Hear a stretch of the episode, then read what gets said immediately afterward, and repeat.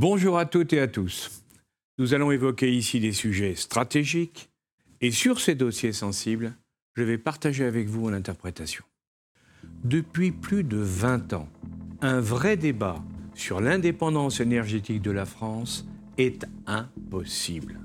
Avec l'aide des médias et des réseaux sociaux, des ONG internationales ont commencé par faire exclure le nucléaire qui permettait à notre pays d'avoir l'électricité la moins chère d'Europe.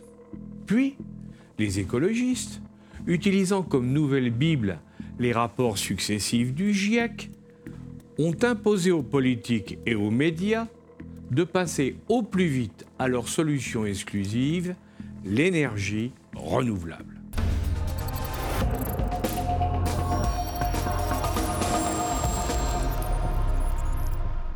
L'envolée des prix de l'électricité depuis l'été et la reprise mondiale après le Covid a brutalement rebattu les cartes. Dans le fond, si personne ne met en doute la nécessité de prendre des mesures pour faire face au réchauffement climatique, il n'empêche que la hausse des prix du gaz et de l'électricité touche directement au moins 36 millions d'Européens selon Thierry Breton. Alors, chacun y sait d'y faire face. En Italie, le Premier ministre Mario Draghi a pris toute une série de mesures pour un coût de 3 milliards d'euros. En Espagne, la TVA sur l'électricité est passée de 21 à 10 Et il a été décidé une baisse temporaire de l'impôt sur l'électricité, qui est passé de 5,11 à 0,5% Les Polonais, plus au nord, ont pris des mesures de compensation pour les 6% de foyers dont les dépenses en énergie dépassent 10% de leurs revenus. En France, le président Macron, inquiet, on le comprend, devant la montée du mécontentement résultant de la perte de pouvoir d'achat, a donné 100 euros aux Français gagnant moins de 2000 euros net par mois et gelé les tarifs du gaz et de l'électricité pour toute l'année 2022. Au-delà de ces mesures conjoncturelles, les Français ont découvert une réalité qu'ils n'avaient pas compris ou plutôt qu'on ne leur avait pas expliqué. Les engagements pris au niveau européen sont très contraignants et coûteux. Plus grave encore, la loi de 2015 relative à la transition énergétique pour la croissance verte a été rédigée, puis votée, sans en avoir sérieusement étudié le coût, la faisabilité et les conséquences comme le souligne un interlocuteur de Géraldine Vosner dans Le Point. Les décisions prises ces dernières années n'ont pas intégré les coûts d'adaptation du réseau renouvelable, la fabrication de moyens de stockage et les solutions pour pallier à l'intermittence, et ceci en les associant aux différents scénarios, à commencer par celui d'un 100% renouvelable. Aujourd'hui, tout le monde prend conscience qu'il va falloir en assumer les conséquences. Depuis la COP21 et les décisions prises à Bruxelles, les pays européens doivent électrifier massivement leurs économies afin de ne plus avoir à utiliser d'énergie fossile en 2050. Ceci implique de trouver des solutions pour remplacer les moteurs actuels dans quantité de domaines d'activité, comme les transports par exemple. C'est un engagement difficile, car aujourd'hui le mix énergétique européen reste dominé par les énergies fossiles. Comme l'a rappelé Ramona Bloch de la Fondation Robert Schuman dans Question d'Europe numéro 612. 38% de la consommation d'énergie provient du pétrole, 23% du gaz naturel et 13% du charbon, alors que le nucléaire ne représente que 11% et les énergies renouvelables 19%. On peut ajouter que la dépendance énergétique de l'Europe envers l'extérieur était de 55,7% en 2018, dont environ un tiers dépendant de la Russie.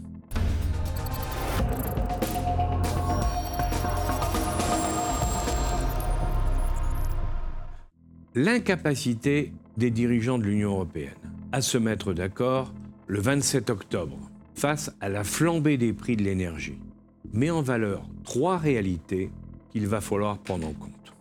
La première, tient à la situation très différente selon les pays. L'émission de CO2, qui est le plus gros contributeur aux effets de serre, est liée au poids économique. Et cela, nous le savons depuis longtemps. Selon le chapitre Environnement-énergie du 28 octobre du site touteleurope.eu, l'Allemagne est donc, sans surprise, le plus gros émetteur global. Mais ramené par habitant, cela représente 10,7% tonnes par habitant, quand le Portugal est à 20,3% et la France à 6,9%. En ce qui concerne la pollution par les particules fines, Elisabeth Hu, dans businessinsider.fr de mars 2019, plaçait la France en dixième position des pays européens les moins polluants, quand l'Allemagne est le dixième des pays les plus polluants.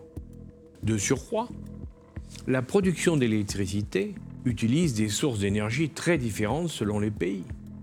Comme l'indique l'excellent article déjà cité de Ramona Bloch, les énergies renouvelables représentent en 2019 34% de la consommation brute d'électricité dans l'Union européenne, dont les deux tiers viennent de l'éolien et de l'hydraulique, qu'il ne faut pas oublier. Mais les différences sont énormes. Entre la Suède et ses 56% d'énergie renouvelable, et le Luxembourg à 7%, ou les Pays-Bas à 8,8%. De même, la situation n'est pas la même dans le sud de l'Europe que dans les anciens pays de l'Est, où une énergie fossile comme le charbon représente 90% de l'énergie électrique en Pologne, et le nucléaire 46% en Hongrie et 19% en Roumanie.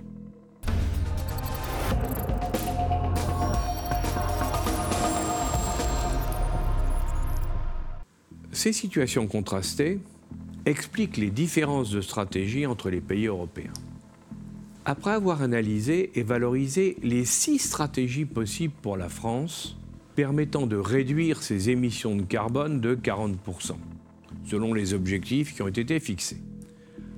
Le rapport de RTE et de l'Agence internationale de l'énergie sur les futurs énergétiques en 2050 indique qu'il faudra s'appuyer sur le nucléaire et les renouvelables.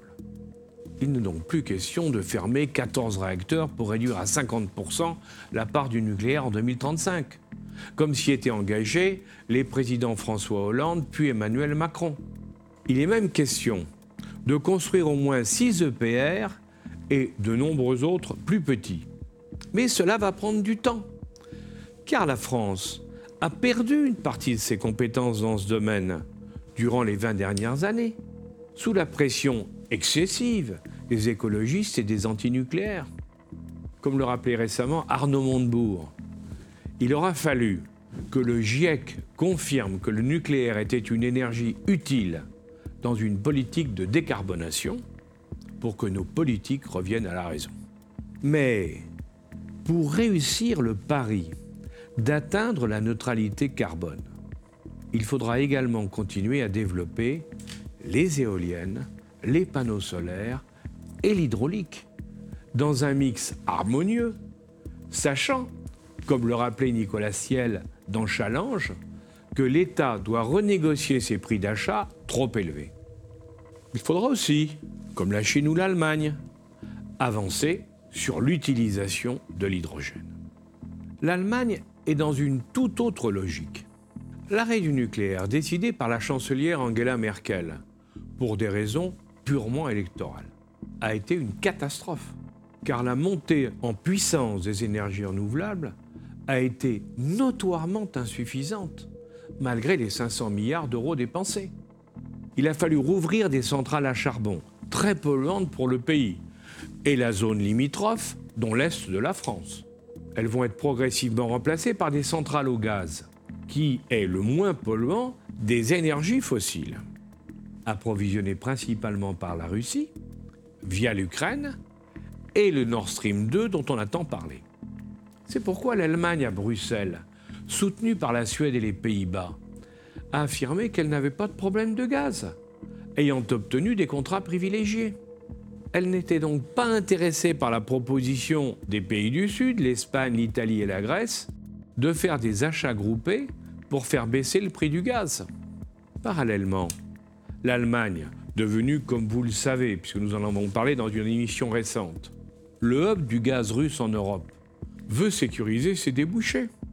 C'est pourquoi elle s'oppose à la stratégie nucléaire de la France, de la Pologne, de la Roumanie, de la Hongrie et de la Finlande. Selon le journal Les Échos, tout ceci aurait pourtant à Bruxelles souligné le rôle stabilisateur à long terme de l'énergie nucléaire, qui permet de pallier aux variations des énergies renouvelables sans dégager de CO2, à l'inverse du gaz.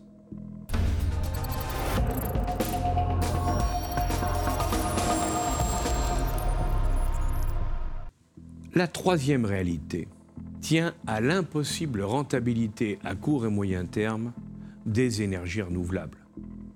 L'objectif zéro carbone, qui oblige à une réduction drastique des gaz à effet de serre, en conformité avec l'accord de Paris, va être très coûteux. Le projet Fit for 55 de l'Union européenne, qui propose de passer en 2030 d'un objectif de moins 40% à moins 55% de carbone par rapport à l'année de référence 1990, va encore l'augmenter. Et du coup, on assiste à l'arrivée de fonds de pension et d'investissement sur le marché carbone, qui peut être un excellent placement. D'ailleurs, la République tchèque, et si vous l'avez lu, aussi d'autres pays de l'Est de l'Europe, soupçonnent, dans la hausse actuelle, des manipulations de spéculateurs comme nous l'avons connu dans le passé sur le marché des devises. Et on peut ajouter, entre nous, que la France a souffert il y a quelques années d'une des plus grosses escroqueries envers l'État avec la taxe carbone, et il faut s'en souvenir. Ce que la plupart de nos concitoyens n'ont pas compris, comme l'a expliqué Jean Pisani-Ferry, c'est que la taxe carbone est un prix que l'on met sur une ressource qui était jusque-là gratuite. Quoi qu'on en dise, elle est un coût supplémentaire pour le consommateur final. La tarification de la tonne de carbone, qui était de 30 euros en début d'année, est passée à 65 euros et devrait atteindre, selon la plupart des analystes, 98 euros en 2030. Cette montée s'explique par le coût des réductions des émissions au fur et à mesure de l'inclusion de nouveaux domaines, comme l'aviation, ou le transport maritime intereuropéen. Elle servira aussi pour la fermeture des centrales à charbon, dont le coût d'achat inférieur au gaz devra être compensé par la taxe. Si l'on se projette entre 2040 et 2050, on évalue aujourd'hui entre 150 et 200 euros le niveau de la taxe carbone pour atteindre les objectifs fixés. Sachant qu'en France, selon les experts, dans un document privé qui circule sur le net, une hausse de 1 euro par tonne de la taxe carbone augmente le prix de l'électricité de l'ordre de 0,5 euros par mégawatt-heure. On comprend mieux la position de la Hongrie, pour qui cette inflation du prix va tuer la classe moyenne européenne.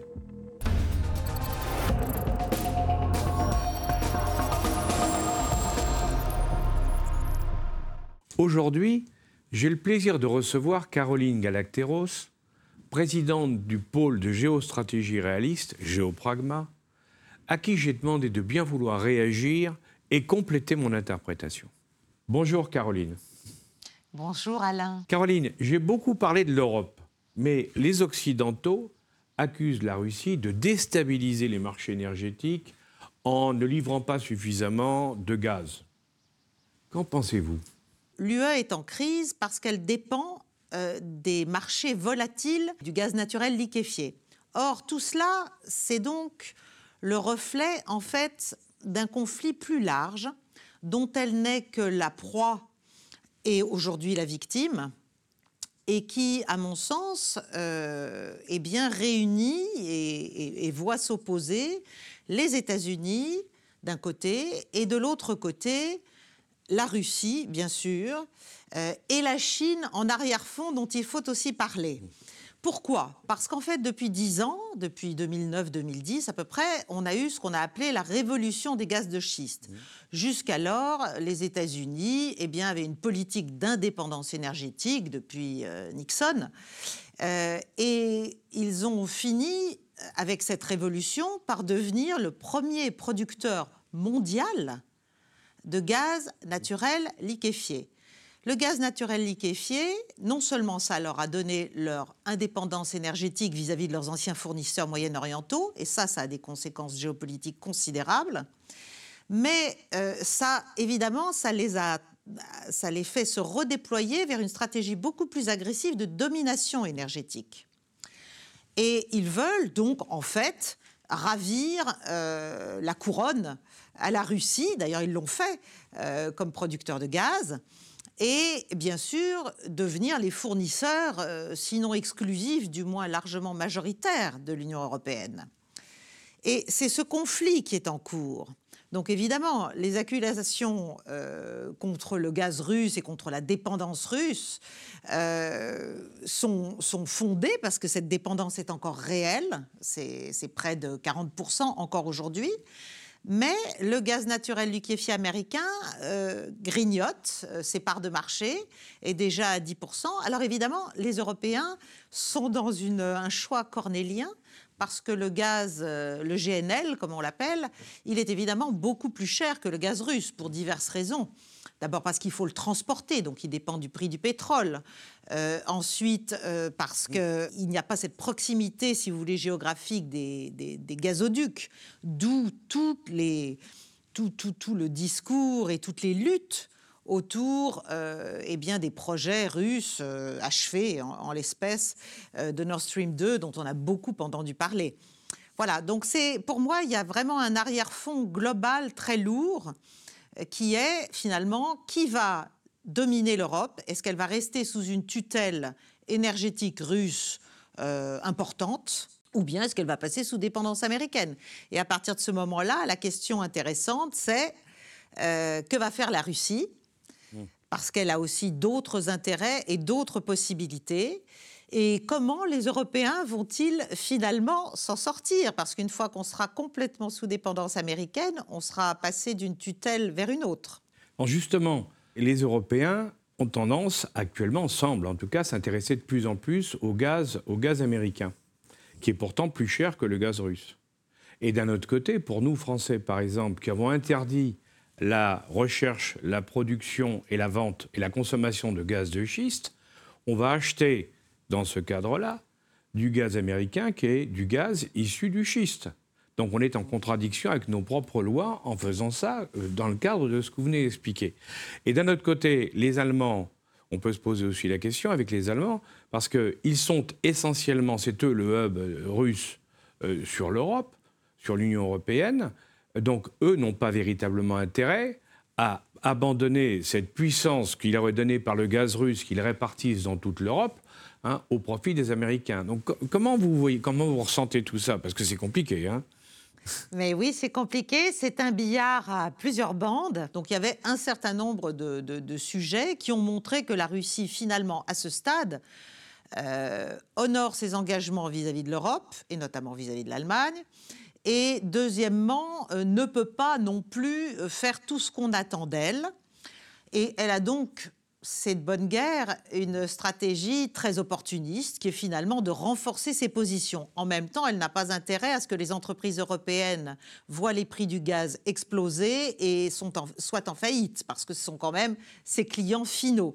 Donc c'est une, une ligne de crête.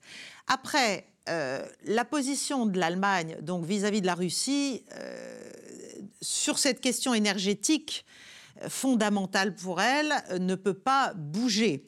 Il y a d'ailleurs eu euh, un accord, enfin une déclaration, en tout cas entre le président Biden et la chancelière Merkel en juillet dernier, disant que, eh bien, oui, Nord Stream, euh, même si ça n'est pas encore totalement mis en place, mais on ne pourrait pas arrêter, euh, on ne pourrait pas empêcher Nord Stream 2 d'être mis en œuvre et d'être mis en, en activité in fine. Mais les Américains, par ailleurs, essaient de grignoter d'autres positions, euh, de, de, faire en sorte finalement que ce choix énergétique qui, qui devrait être assez naturel et assez évident soit moins que jamais un choix rationnel. Et c'est là qu'on a un problème géopolitique.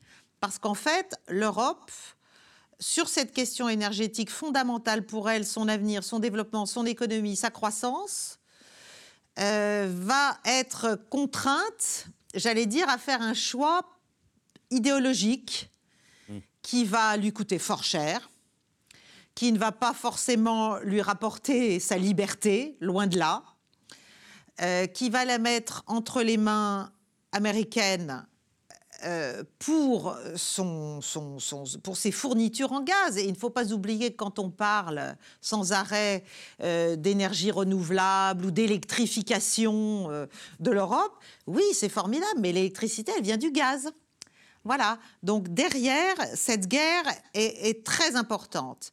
Et l'idée est évidemment non seulement de casser euh, le lien euh, entre l'Europe et la Russie au plan énergétique, mais progressivement aussi, parce que c'est une autre dimension du problème, euh, de pousser la Russie à chercher d'autres débouchés pour ses productions.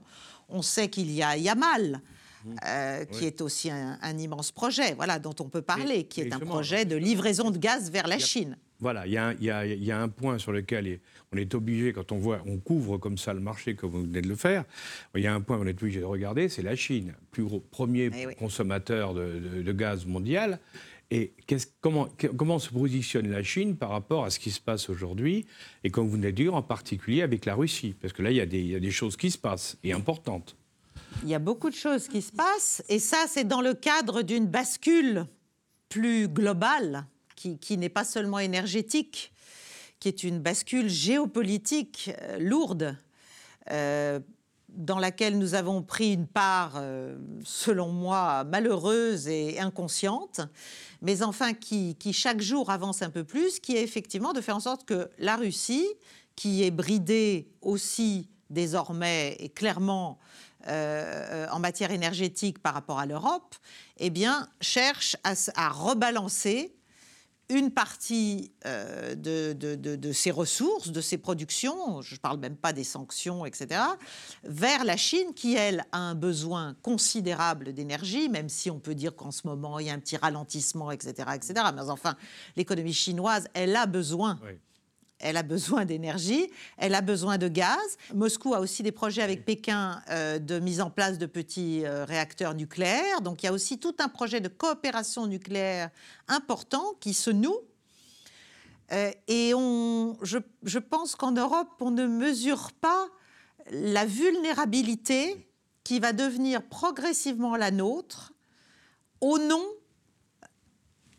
dirait-on ou veut-on nous faire croire de notre liberté et de notre émancipation vis-à-vis de la Russie? Donc c'est un, un, un vrai paradoxe.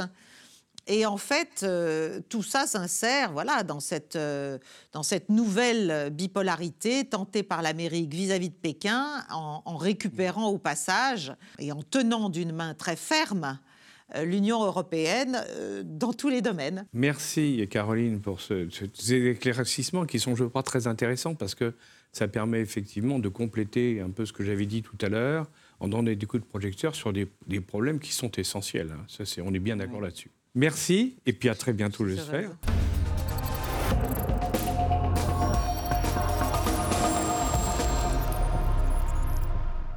La Commission européenne pour accélérer la lutte contre le réchauffement climatique, veut renchérir le prix des émissions de carbone résidentielles et dans les transports. Notre pays s'est engagé sur un programme dont l'étude annuelle de Rexecode, qui vient de paraître, hein, montre que malgré tous nos efforts, nous serons en retard sur les objectifs en 2030. Dans le même temps, la croissance française programmée va générer plus d'émissions de CO2. Plus de croissance, plus d'émissions, c'est normal. Il va donc falloir investir encore plus pour décarboner. Mais alors, qui va le faire? Les investisseurs? L'État par des impôts nouveaux? Ou les fabricants par des taxes imposées? Dans tous les cas de figure, ceci aura un impact direct sur notre niveau de vie. À bientôt.